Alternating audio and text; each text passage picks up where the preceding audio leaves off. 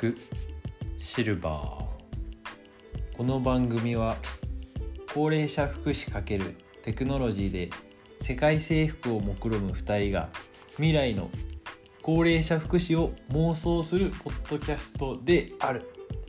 今回は第3回2023年6月28日水曜日。こんにちは。高齢者とテックが大好きな宮下です。こんにちは。最近暑くなってきた。暑くなっ熱い男みたい。な 丹野須作です。お願いします。よろしくお願いします。で今回はちょっと期間が空いちゃったんですけど第3回。うん。今回はテックとはちょっと離れちゃうんですけど、うん。もうちょっとビジネス寄りな、はいはいはい。 AgeTech のスタートアップといえばここみたいな。うんうんうんなんでまあ大きい題名を言うとサーキュラーエコノミーと高齢者福祉あという題でい。いきたいと思います。で今回は1個だけうん。メイントピック。これすごい大きいところなので大きい。今回も語り尽くそうということで今回の名前はパパ。パパ。パパ。さあいつもみたいに何の会社か。英語圏のパパですよね。そう。アメリカのアメリパパカのパパパパパパだけ？パパ、まあ、もしくはパパパル。ペイパルみたい。ねペイパルみたい。でもパパにお金払うみたいな。そうパパにお金払う。そうそうそう。いい感じ。パパにお金、まあ、父の日の。父の日のプレゼント。プレゼント。スーパーアメリカンテック。外れか。外れあー外れかまあ、でこのパパでパルっていうのが、まあ、なんか学生みたいな感じらしくて。あそうなんだ。パパパルで、まあ、パパに対して、まあ、おじいちゃんうんうんうん。に対してパル学生を出していくよっていう、派遣するみたいまあ、つまり大学生がシニアに対してあこうサポートする。それを、まあ、大学生とシニアをマッチングする。なあマッチングがこのそうそういうサービスになってます。で概要を話すと、えっと、大学生がシニアに対して家事であったり、うん。まあ、ある種簡単な介護。うんうん。もしくは仲良くなってきたら精神的なつながりを提供する活動として学生を派遣する。っていうのがメインのサービスになってます。であとコロナ禍もあってこうデジタル生活をオンライン上でサポートする。この機械こうやって使うんだよとかそういうふうにも切り替えたりっていうのがメインのサービスになってます。それあオンライン上でもやってるんですね。あそうそうそう。まあそれはコロナ始まってからだけど。じゃ結構前からそういうこの会社自体はあるって感じですか？この会社は2016年創業でうん。もともと Y コンビネーターっていうもうイケイケシリコンバレーインキュベーション、はいはい。まあ、ピーター・ティールとかサム・アルトマンが、うん。あのトップにいてエアビーとかが出てるようなうんインキュベーションから出てる今の、まあ、 AgeTech の、まあ、新進気鋭のユニコーン企業。はいなんで、アメリカっぽい。そう。ユニコーン企業がね AgeTech 多分3つしかないからえここがもうー、その一個。うん、エイジテックといえばパパ。パパ。パパ。もしくはパパパルっていう感じです。で、まあ、さっき言った通りまとめると孫のオンデマンドっていうコンコンセプトでやってますで地域の大学生とシニアをマッチングするうんうんじゃあ具体的にどういうサービスかっていうとうんはい。まあ最初は創業当時は電話だったらしいんだけど今は電話もしくはウェブ上であのこうこうこういう1時間ぐらい例えば外出お買い物をしたくてその時の付き添いが必要ですうん。みたいなのをサービスに投げる。とサービスが学生とそこをマッチングしてくれる。うん。でそれが終わった後に Uber みたいな評価システムがあってこの人良かった悪かったみたいな。うんうん。そういうのを評価した上でシステムが完結。でもしお気に入りの学生さんとかこう複数回通うようなことが起きたらそこにこう追加報酬が出るみたいうん。な形の設計に。続に対して。あそうそうそう。だから例えば5回行ったら追加報酬出るみたいな感じでこう良かった人とコミュニティの中で密接な関係ができるような設計になってる。それは面白い。でこのもともとは電話だけだったんだけどうん。今はアメリカは結構に人口5000万のうち3分の2がもうインターネット使っててスマホ普及率もまあこの2020年段階で、まあ、大体50%ぐらいあって。ええ逆に50 3分の250%なんだっていう、まあ、パソコン使ううんうん人たちなのかなまあ、でだから電話がいいよみたいな、そうで、まあ、コロナもあってもう今グッと進んじゃったからね。日本でも今60%とか言われてるし。うんうんで、まあ、テクノロジーを活用した新しいサービスが見込まれる中でさっきのそのオンラインデジタルサポートみたいなところにもうん。手を伸ばし出してるっていううんうん感じです。わかりました。でこの創業エピソードが面白くてうん。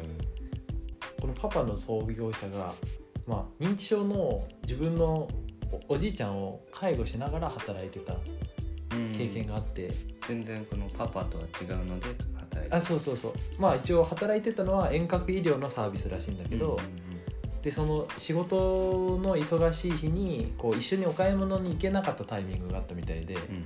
介護しないといけないんだけど時間がないっていう中でこう Facebook を使って自分で近くの人とコミュニケーションを取ってその時間だけ来てもらったみたいな。うん。でお手伝いしてもらったらあ実はすごい良かったじゃんみたいな。うん。それは自分が助かった。あもう自分も助かったしこうその女性もその後も継続的にサービス結んで個人的にうんうん。来てもらう関係になったんだって。でおじいちゃんも親しい人ができたし。っていうのですごい介護とかが必要なわけじゃないんだけど、スポットで必要な時に手の空いてる人をマッチングするって実はめっちゃいいじゃんみたいな。のが自分の介護体験の中であってそれにで起業に至ったっていう。うんなるほど。そうストーリーが。ちゃんとストーリーがあって。うん。なるほど。これが、まあ、平たく言えばこう困お困りお助けサービスみたいな、うん。まあよろずやに近いけど。もとうん。なんか便利屋とかうん。そういうのやってそうだったんだけど。うんうんやってるねそれをもうこれに特化させてうん。進めたっていうのが新しかったとそうだね。便利屋とかとまあ何が違うかって見ると例えば便利屋とかってこう家の掃除とかうん。なんか臭かったりみたいなうんイメージが大きくてこのパパで一番人気なのはあの車の運転らしくてうん車を運転してでウーバーとかだと送り迎えだけじゃん。うん。車を運転して一緒にお買い物してうん。で戻ってくるっていうところまでセットでその移動っていうところの体験っていうのが一番人気らしい。うんうんよろずやとはちょっと一線を画しててまあでも日本でそれはできないっていう。うんあああの まあウーバーもあんま広まってそうないしね。あの白タク法があって、なんかあの白いプレートのタクシー以外二種免許そう運搬してお金取っちゃダメだよっていうのがあってだからまあパパは日本には来てないんだけど一旦今ヨーロッパ攻めてるみたいな。アメリカかあらヨヨーロッパに攻めてるみたいな感じみたいででもこの日本でも意外と近いサービスっていうのは結構あって。うん。日本でいうところのサービス外サービス。うん？初めての言葉。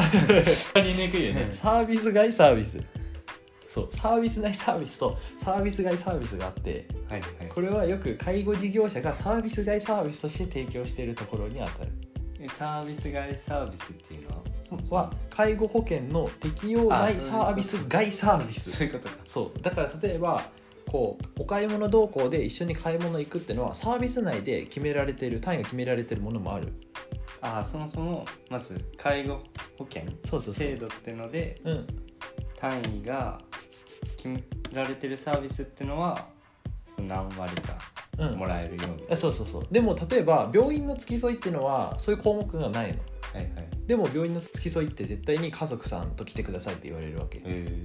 だからそこでこれに近いサービス外サービスであの、まあ、ヘルパー経験とかがある人で1時間3000円とかで付加価値つけて日本では、うん。まあ、中小企業がそういうの展開してたりするかな、サービス外で3000円ってことはうん、本人が3000円。あそうそう丸々負担するよみたいな形で、まあ、今は介護事業者でそういうのがあるのともう一個主流があって新聞屋さんが朝配る時間と夕方配る時間以外暇じゃん。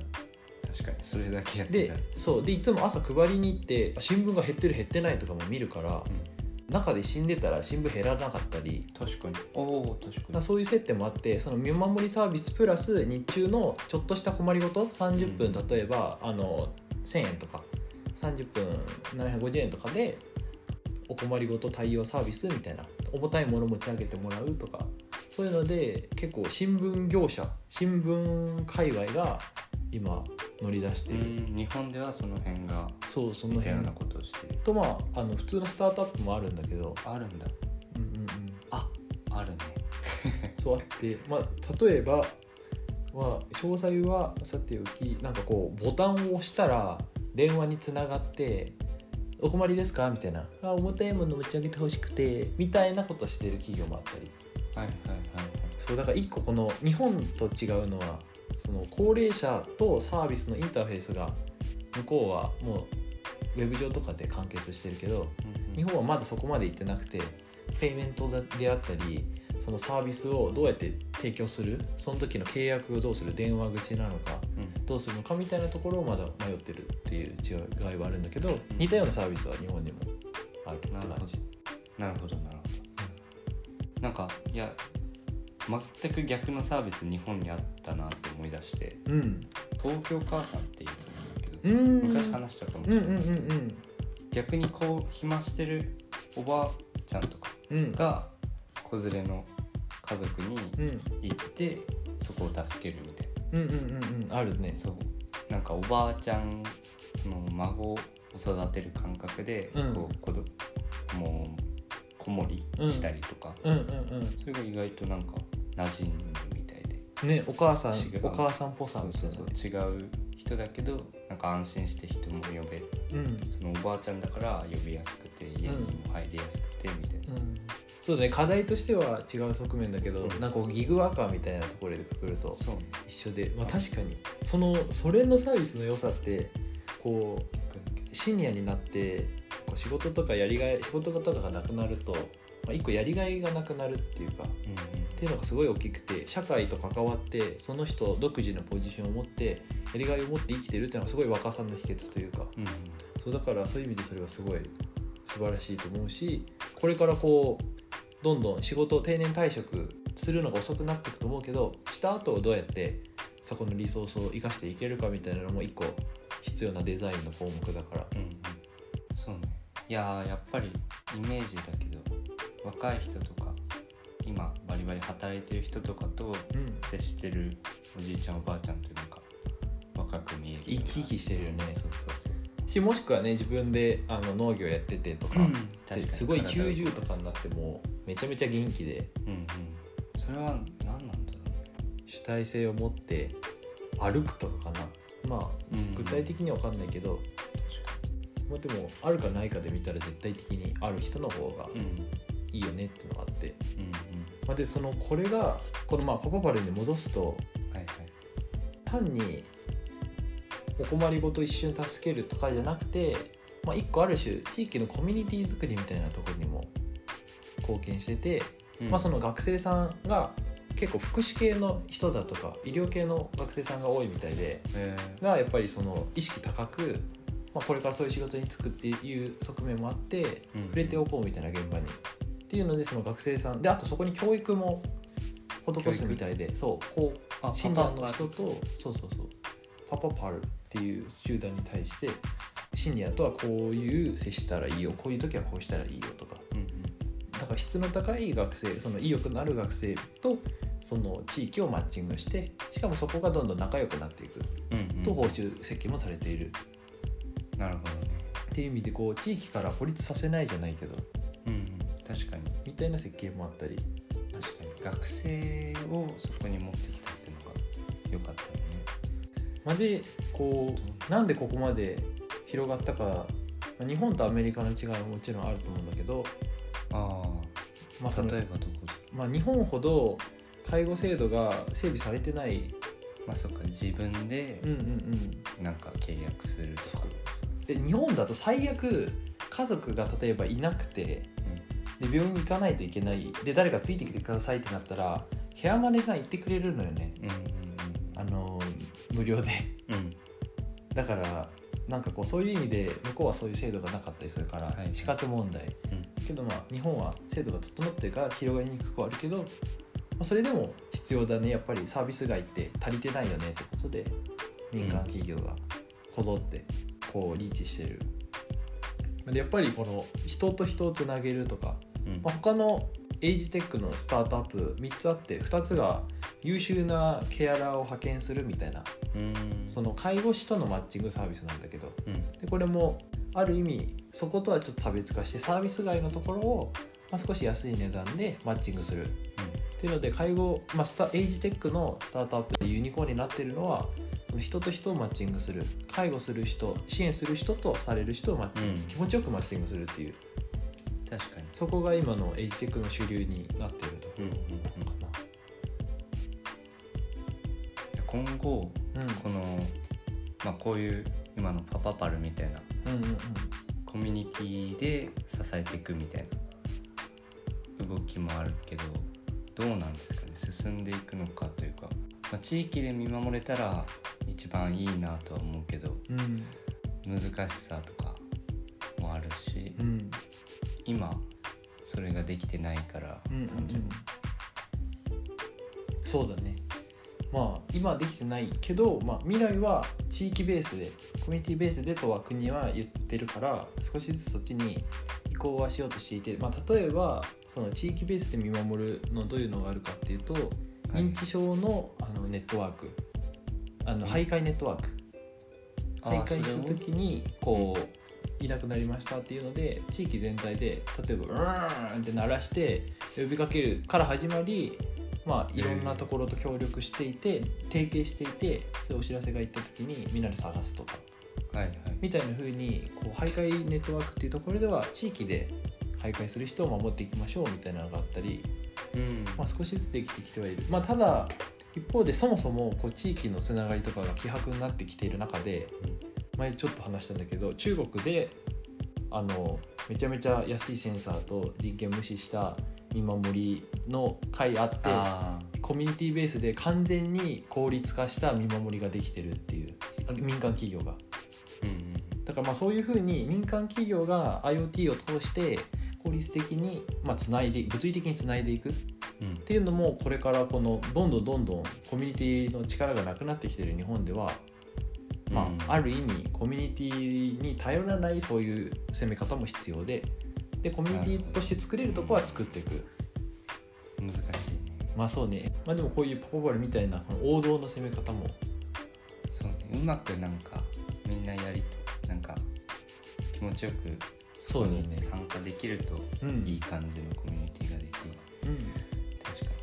まあ、ただこうトレンド的に言うとこうギグワーカーとかってこう5年ぐらい前の経済トレンドというか、にうん。まあ、だから次のスタートアップではないかなみたいな。なるほど。この福シルバーではもう少し先の未来のところに本当は焦点を置いて話していけたらいいかも、もうすでにギグワーカーは社会に溶けてきてるから。でも結構なんかギグワーカー単純になんか短期でちょっとこのパパパルで新しいなって思ったのは最初言ったなんか継続利用でうんうんうんうん。インセンティブがあるみたいうんうんななんか結構関係性が希薄になりがちなうん。ところ本当に1時間とか。うんうんうん。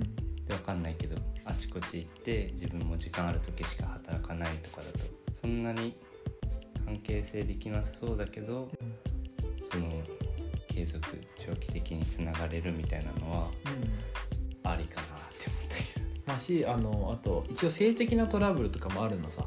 おじいちゃんのところにこう例えば女性が行くと、まあ、セクハラがあったりっていうのは実際にあってうん。現場レベルでもあってまあそれはこの Uber 式の評価方式でその人がどういうスコアで銀行みたいにスコアリングしてユーザーのレベル感スコ評価することでこうマッチングして悪い人は弾いていくみたいなうん。ことでできるだけ起きないようにしているみたいな仕組みがあったり。今のそのいわゆる Uber っぽいシステムを介護業界にそのまま持ち込んだすごいストレートフォワードなサービス。長くその関係続けるにはどうしたらいいかなってずっと考えて。いやそうだね。たおじいちゃん方はそんな抵抗はないのかなコロコロ変わる。そうだね。まあ同じ人が来てくれる方が多分嬉しくはあると思うけどそのどれぐらいのおじいちゃんとかにもよると思っててめちゃめちゃ認知度落ちちゃうとそれは同じ人が来た方がよくてただまだ社交性もすごいそうそう社交性もすごいあってみたいな人だと別に「あ手伝ってくれてありがとう若い人だいて嬉しいよ」みたいなうん。感じもあるから確かにその長く続く仕組み作りとか大事かもしれないですね。そしたら恒例の未来予想まとめか。予想できた。まとめ。高齢者福祉業界も人手が足りないところは適宜ギグワーカーで補ってあったかいコミュニティ作り。うん。っていうのが一つのキーワードかなって思います。はい。今回はあのパパパルだけに絞ってうん。あすごい大事なとこなんかこう H チェックを語るにはまずここを話さないとみたいな、いやそんな新しいめちゃめちゃ新しいテックじゃないけど、まあ老舗スタートアップ。うん。まだ7歳とかだけど。うんうんなんでこれからオーナーとあとハニーっていうトップ2がいるんで、うんはいはい。そこも話していけたらなと思ってます。楽しみにしてます。それでは終わり